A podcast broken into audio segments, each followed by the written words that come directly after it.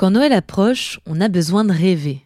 Cette année, c'est pas spécialement évident, je vous l'accorde. En ce mois de décembre 2020, j'ai quand même voulu tenter le coup et j'ai décidé de vous proposer une saison spéciale Couple royaux. Et oui, ce mois-ci, on va voyager dans le monde et à travers l'histoire pour raconter les couples marquants de la royauté, leur magnificence comme leur côté sombre. Avant de commencer ce nouvel épisode, on prend juste quelques secondes pour vous présenter notre partenaire. When you need mealtime inspiration, it's worth shopping Kroger, where you'll find over 30,000 mouthwatering choices that excite your inner foodie. And no matter what tasty choice you make, you'll enjoy our everyday low prices, plus extra ways to save, like digital coupons worth over $600 each week. You can also save up to $1 off per gallon at the pump with fuel points. More savings and more inspiring flavors make shopping Kroger worth it every time. Kroger, fresh for everyone. Fuel restrictions apply. Another day is here, and you're ready for it. What to wear? Check. Breakfast, lunch, and dinner? Check. Planning for what's next and how to save for it? That's where Bank of America can help. For your financial to-dos, Bank of America has experts ready to help get you closer to your goals. Get started at one of our local financial centers or 24-7 in our mobile banking app. Find a location near you at bankofamerica.com slash talk to us. What would you like the power to do? Mobile banking requires downloading the app and is only available for select devices. Message and data rates may apply. Bank of America and a member FDIC. Ces dernières semaines, avec la sortie de la saison 4 de la série The Crown, Diana est partout. On ressort de vieux documentaires, des photos de ses meilleurs looks. La princesse est clairement une tendance sur Netflix et sur Instagram. Pour être tout à fait honnête, je ne connaissais pas l'histoire de Diana et Charles dans le détail. Pour moi, c'était avant tout un souvenir des années 90. Le choc de sa mort avait eu un écho jusque dans les cours de récréation que je fréquentais à l'époque assidûment. J'ai appris plus tard que ce n'était pas un mariage heureux, mais sans m'y intéresser plus que ça. Aujourd'hui, je comprends pourquoi cette histoire fascine autant. Parce qu'elle raconte la transition entre deux époques pour la monarchie britannique, mais aussi parce que Diana Spencer est une figure énigmatique et attachante au destin exceptionnellement cruel.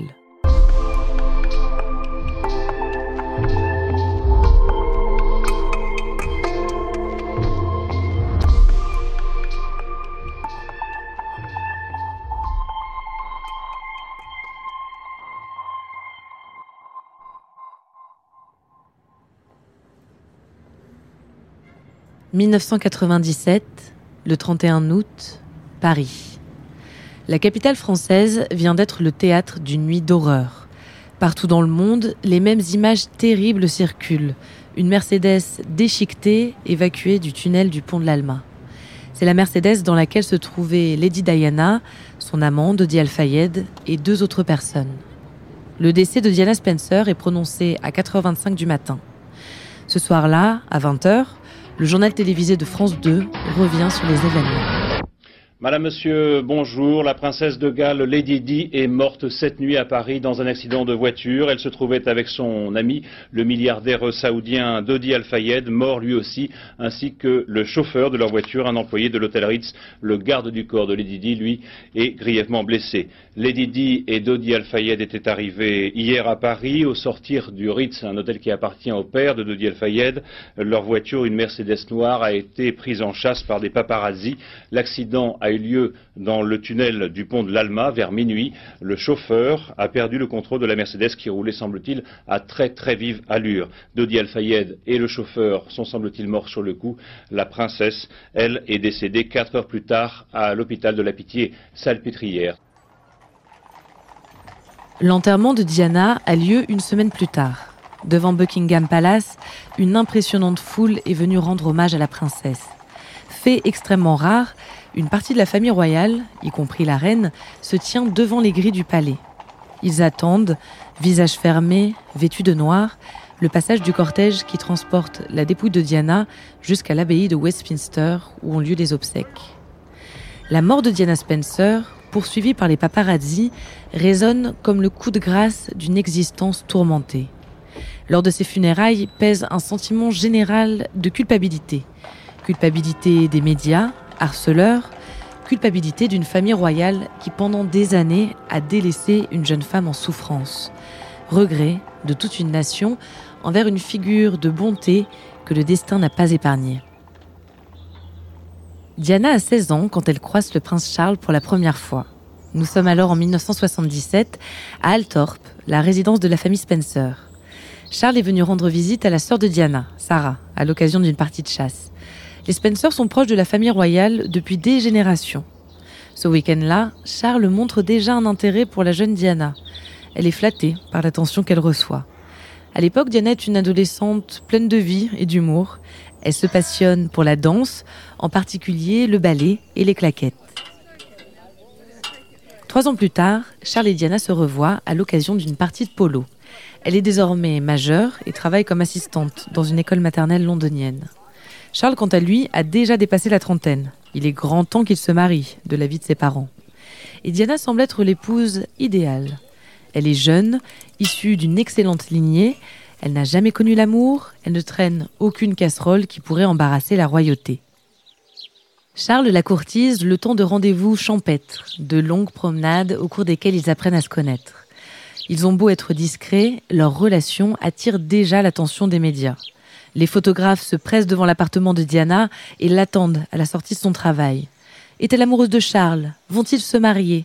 Que se disent-ils pendant leur rendez-vous? Les journalistes la mitraillent de questions. Elle leur répond d'une voix fluette, intimidée, mais toujours souriante. Les fiançailles sont rendues officielles le 24 février 1981. Charles et Diana répondent dans la foulée à une interview où le malaise est palpable et où les propos du prince marqueront les esprits, en particulier celui de Diana. I'm amazed that she's uh, been brave enough to take me on. And I suppose in love. Of course. Whatever in love means. En réalité, Charles est bien amoureux, depuis plusieurs années, mais d'une autre femme. Une femme de son âge qui aime chasser comme lui. Camilla Chand. Camilla est trop vieille pour devenir princesse et elle est surtout déjà mariée. Alors c'est en cachette qu'ils vivent leur amour, s'affichant comme des amis de longue date auprès de leur entourage. Mais le secret n'en reste pas un bien longtemps. Deux semaines avant le mariage, Diana découvre un cadeau de Charles destiné à Camilla un bracelet gravé des initiales F et G, leur surnom secret à tous les deux. At Evernorth Health Services, we believe costs shouldn't get in the way of life-changing care, and we're doing everything in our power to make it possible. Behavioral health solutions that also keep your projections at their best? It's possible. Pharmacy benefits that benefit your bottom line? It's possible. Complex specialty care that cares about your ROI? It's possible. Because we're already doing it all while saving businesses billions. That's Wonder made possible. Learn more at evernorth.com/wonder.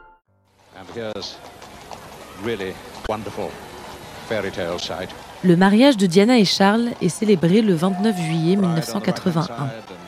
Il a 32 ans, elle en a 19. Elle a passé la nuit à vomir. Elle est en proie à des crises de boulimie depuis l'annonce des fiançailles.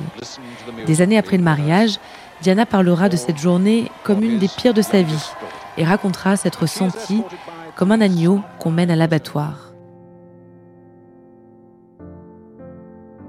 Y a-t-il eu, malgré ce contexte pesant, des moments heureux entre Charles et Diana? Certainement pas pendant leur lune de miel. Ils embarquent pendant quelques jours sur un yacht avant de passer du temps à Balmoral, la résidence d'été des Windsor, en Écosse. Les disputes y sont fréquentes. Le jeune couple se découvre très peu de choses en commun. Diana se sent délaissée, peut-être Charles se sent-il oppressé par son insatisfaction. Et cela ne s'arrange pas avec le temps. Diana s'enfonce dans une dépression profonde, rythmée par les crises de boulimie et les tentatives de suicide. En face, il n'y a pas de réaction. Charles reste distant, le reste de la famille royale ferme les yeux. Personne ne comprend le mal-être de cette jeune mariée étouffée par la pression médiatique et familiale.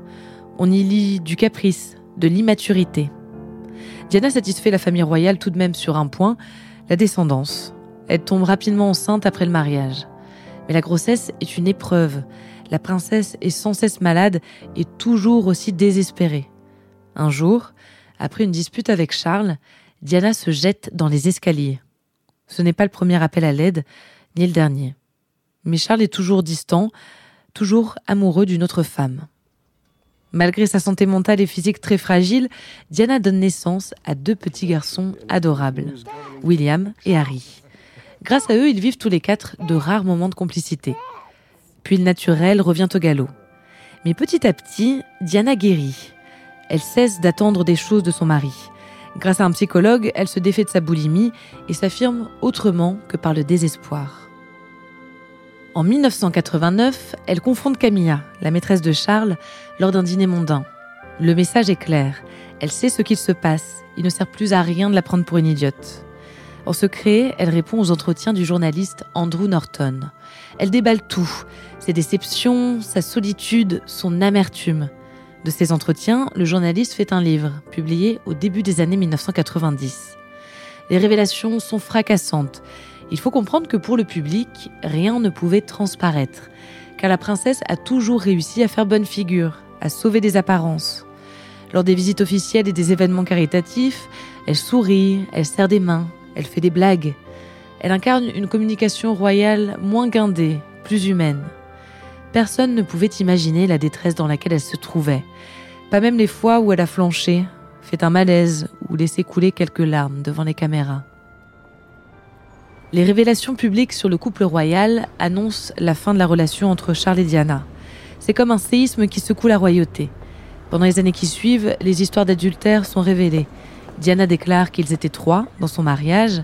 Charles rétorque en faisant fuiter des histoires de Diana, notamment sa relation avec James Hewitt, son moniteur d'équitation. Charles et Diana se séparent en décembre 1992.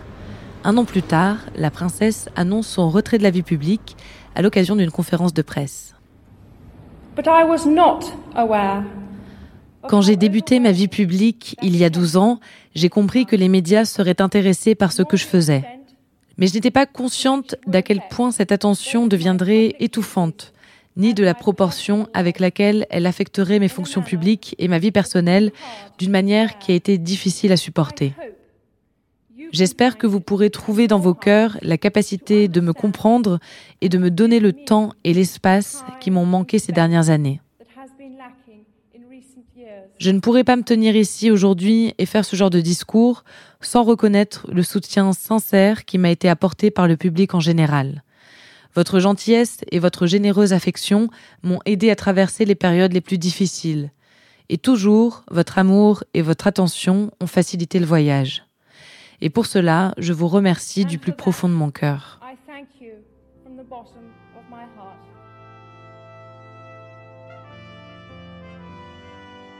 Le divorce est prononcé le 28 août 1996. Diana perd le statut d'Altesse royale. Elle devient Diana, princesse de Galles, un titre purement honorifique. Mais grâce à son statut de mère des deux héritiers du trône, elle reste un membre de la famille royale. À ce moment-là, elle vit une relation passionnée avec le chirurgien Asnat Khan. On raconte que c'est lui qu'elle cherchait à rendre jaloux en commençant une liaison avec le milliardaire Dodi Al-Fayed en 1997.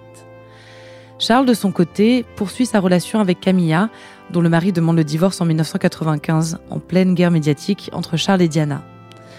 L'amour entre le prince et Camilla deviendra progressivement officiel, jusqu'à leur mariage en 2005.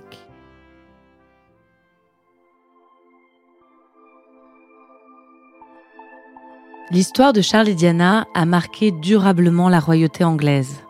Encore aujourd'hui, les membres de la famille royale y sont sans cesse rappelés, pendant les grossesses ultra médiatisées de Kate Middleton et de Meghan Markle, ou quand cette dernière et le prince Harry décident de renoncer à leurs titres royaux. Diana reste à la fois un modèle de communication, de style, de courage, et pour la royauté, un terrible souvenir, une succession d'erreurs à ne plus commettre.